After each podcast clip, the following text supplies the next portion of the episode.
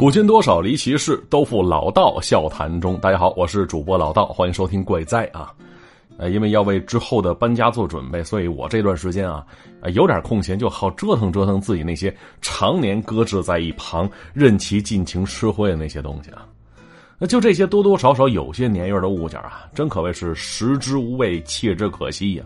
说扔了吧心疼，不扔实属占地方，所以就希望借此机会，就别留有什么不舍的心意了。结果收拾的时候发现了一本磁带，嗯，还有一张小海报，周杰伦的《八度空间》。不知道在座各位对这本专辑熟不熟悉啊？我记得上次收拾家务的时候，这本磁带就没舍得扔，而这会儿我又犹豫了。你说不扔的话吧，留着也是无用之物，毕竟是磁带，我连播放设备都没有。但你说扔了吧，还有点心疼。呃，正版磁带当年买过来也花了二三十块钱呢。那一手半岛铁盒，现在好像又流行起来了。没错啊，像我这样八零九零年代的人，很多都挺喜欢这周杰伦的，视他为偶像啊。就那张小海报，当时我都没舍得往墙上贴，结果现在都变色了。那可是当时看着这张海报，想着想着发现，同为偶像，我发现“偶像”这个词儿放在现在，好像又有了些许不一样的味道了吧。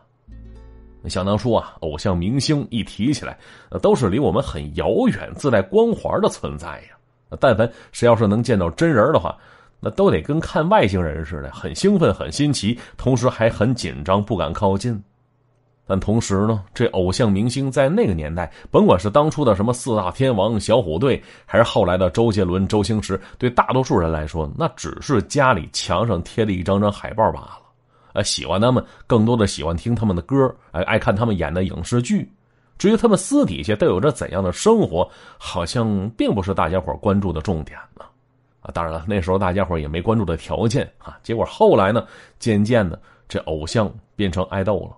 啊，这些明星、公众人物们的家长里短，也都成了一个又一个的让粉丝们乐此不疲的瓜了。他们吸引人眼球的东西，也渐渐从个人作品变成了各大热搜了。我忘了从什么时候开始了，大家伙也发现了，这娱乐圈里出现了很多压根没啥拿得出手的作品，但这家伙火的一塌糊涂的明星啊！那究其原因，说为什么这么火？那好像不少人也闹不清楚啊。有人说了，说这是劣币驱逐良币啊；有人说了，说这是资本的力量，他们的运作。但是我感觉呀。我感觉各位都多于研究这些破事儿是怎么回事儿，哎，与其关注那些不停刷新的无病呻吟热搜，还那些没皮哥冷嗓子的娱乐圈话题，那不如听一听周杰伦，听一听张学友那些老歌，再看看周星驰的老电影，那最起码听着看着不累呀。但说实话，大家伙可能确实挺爱看人设崩塌、剧情反转这些桥段的吧。就好比像是某位这以阳光活力形象示人，吃尽了粉丝红利的主，结果背地里被爆出私生活乱得一塌糊涂。啊，又比方说这夫妻两人都是明星，浓情蜜意的，结果不久之后却官宣和平分手，各自安好了。那看到这些，往往那些年轻稚嫩的看客大呼不再相信爱情了，而一旁资深的旁观者却露出了一抹见怪不怪的讥笑，因为他们知道，就那些你能看到的事情啊。啊，都是那些人想让你看到的事儿，啊，同时他们也清楚，说人设这东西，可能生来就是要被打破的吧。嘿，来听故事，啊，这是一个不愿意透露姓名的姓孙的朋友跟我讲的一件事儿啊，因为他也是操持笔杆子赚饭钱的写手，所以这故事里有多少真实成分，有哪些他夸张杜撰的，我不敢说啊，毕竟听咱节目啊，只求个故事有嚼头就好，苛求真假，你听鬼故事干嘛呀？是吧？那小孙跟我说了，说他写东西纯属是自己的爱好。那之前大学毕业，找过一份相对稳定的工作，可是干的不开心。于是呢，业余时间开始写东西，以此当个副业来操持。啊，结果写着写着，还真就赚了一些稿费。哎，这就更让他有了写下去的动力了。就这么的没多久，把工作辞了，专职写东西，写什么网文呐、杂志啊、代笔啊，啥都干。哎，甚至还接过几个写剧本的活呢。但是这小孙也算是个有脾气的人呢，跟我说了，说那些有钱赚的活啊，更像是命题作文似的，甲方给你个框，按照要求你开始码字，然后几次删改满意之后是结账打钱，哎，所以他那脾气就体现在面对甲方的态度上了，哎，不是说没好脸啊，而是小孙挑活遇到自己反感的要求，他是一律不接。啊，就这习惯对他来说是有利有弊吧。那弊端是因此会少赚了不少钱，但好的一方面说这份工作他能开开心心的面对着，用不着违心应付着啊，所以能干这么长时间，我感觉跟他这脾气也有一定关系。而相比之下，那些来者不拒、有钱就接的写手，可能就会陷入一种硬着头皮硬赚钱的逆反心理当中。久而久之，当初那份热情跟喜爱，甚至自己的心血，也会被消磨干净嘛？哎，就好比谁呢？老高。你说老高，嘿，老高跟小孙认识，但小孙一开始没见过老高本人啊，俩人经常在网上闲聊，聊的都是写作方面的事儿。毕竟他俩都是因为这个认识的呀。还记得当初小孙接个活代笔写小说，那甲方那边找来四五个代笔，拉了个群，里边就有老高。那几次群聊，小孙跟老高聊的挺投机的，于是私人加了微信。之后这两人是互通有无，彼此介绍个私活也是常有的事儿。可后来，让人没成想的是，这老高却自杀了。要说呀，跟小孙一样，老高起初也是喜欢写作，当初上学的时候经常参加各种杂志社举办的投稿大赛。那是靠着写东西，在学生时代啊，还赚了千八百块钱的稿费呢。那后来毕业之后，跟小孙不同的是，老高没去找工作去，而是直接操起了笔杆子，把这个当成了自己主营事业了。但说实话啊，刚开始的时候，就像小孙、老高这样的野路子，写点地摊文学还可以；真要给那些著名杂志公稿，那些编辑还看不上呢。但他们本人都挺能看明白这些的，于是什么刺激写什么，大家爱看什么就写什么，非常迎合市场。就那时那网文写手还不多呢，所以他两位靠着这活还活得挺滋润。可后来呢，这行是越变越卷了，老高有点焦虑了，收入上的体现让他变得越来越勤奋，越来越哎不顾命的去写去。像刚才说的，这老高可不挑活啊。什么网文代笔、商业广告、文案策划，甚至个人传记，他都涉猎。人说这个人传记还能花钱找人写吗？哎，听到这时候我也挺纳闷的。那小孙跟我说了，说有些明星这公众人物啊，这平时又参加活动，又是录制节目，又是演戏、唱歌什么的，哪有闲暇时间干别的呀？字儿写的都少啊，更别说个人传记了。所以他们但凡想出书的话，都会请来一些代笔。录下明星本人的口述，然后以第一人称的视角回去写去。那小孙以前也遇到过类似的活，但他不喜欢就给拒了。可老高没拒绝呀，虽然也不爱写那些不痛不痒的东西，可他们给的实在太多了，没法拒绝呀。结果就那一次，老高碰上事儿了。要说那段时间啊，这小孙已经很长时间都没跟老高联系了。问为啥的话，其实小孙自己也说不清楚。哎，试想一下，咱们这辈子可能都会有这样的经历，哎，就是曾经无话不谈的好朋友，哎，也不知道什么时候，也说不出具体因为啥，啊，突然之间就不咋联系了。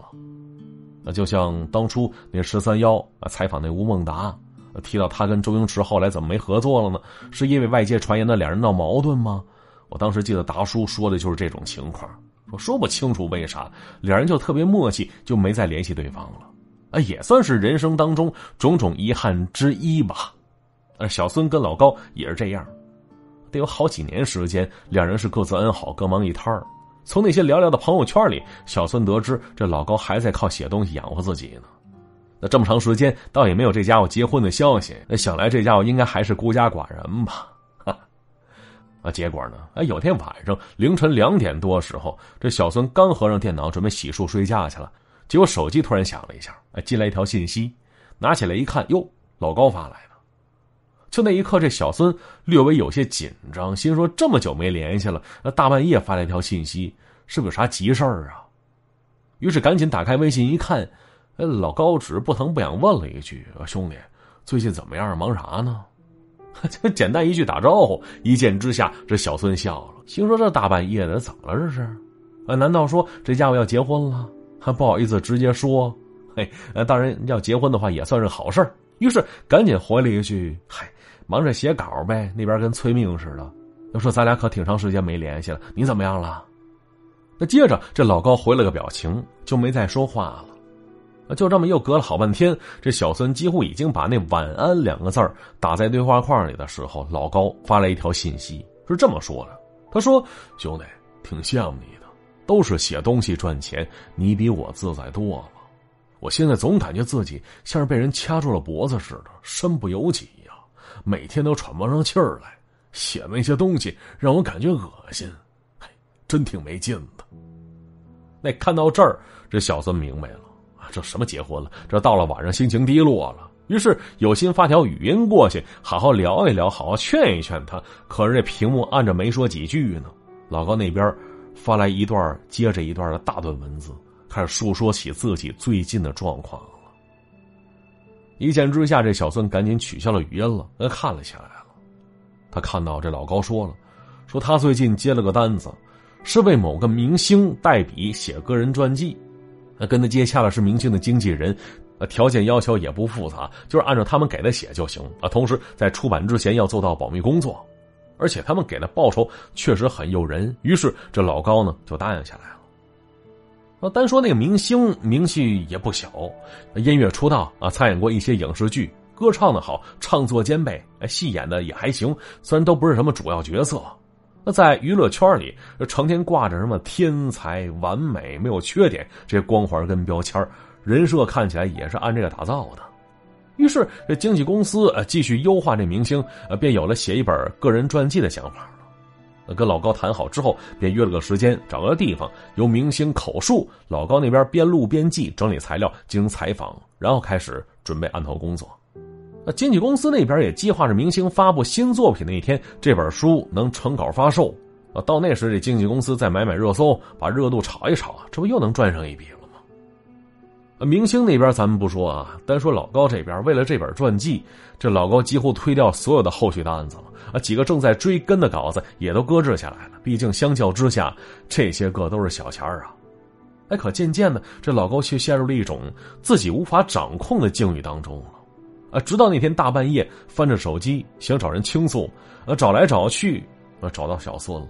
呃，讲了这些之后，他是不无感慨的说：“说他现在握着笔、操着的键盘呢，虽然是自己的手，可他那脑子却是别人在控制的。说每天干着昧心的活呃，写着昧心的字儿啊，之后呢，就算拿到丰厚的报酬，可能这辈子心里都不能消停吧。”嘿听到这儿啊，这小孙也不知道该怎么接下茬了，就问他：“啊兄弟，你怎么了？这么消极呢？啊，是不是跟你刚才说那个写传记的单子有关系啊？”结果这话发过去之后，老高那边没动静，没回复了。但小孙怎么也没想到啊，就这次，竟然是最后一次跟老高聊天啊！因为又过了一段时间，小孙得着消息说老高死了，说是自杀身亡。所以这里边到底藏着什么事儿？我们下集继续说。好，我是主播老道，下集再见。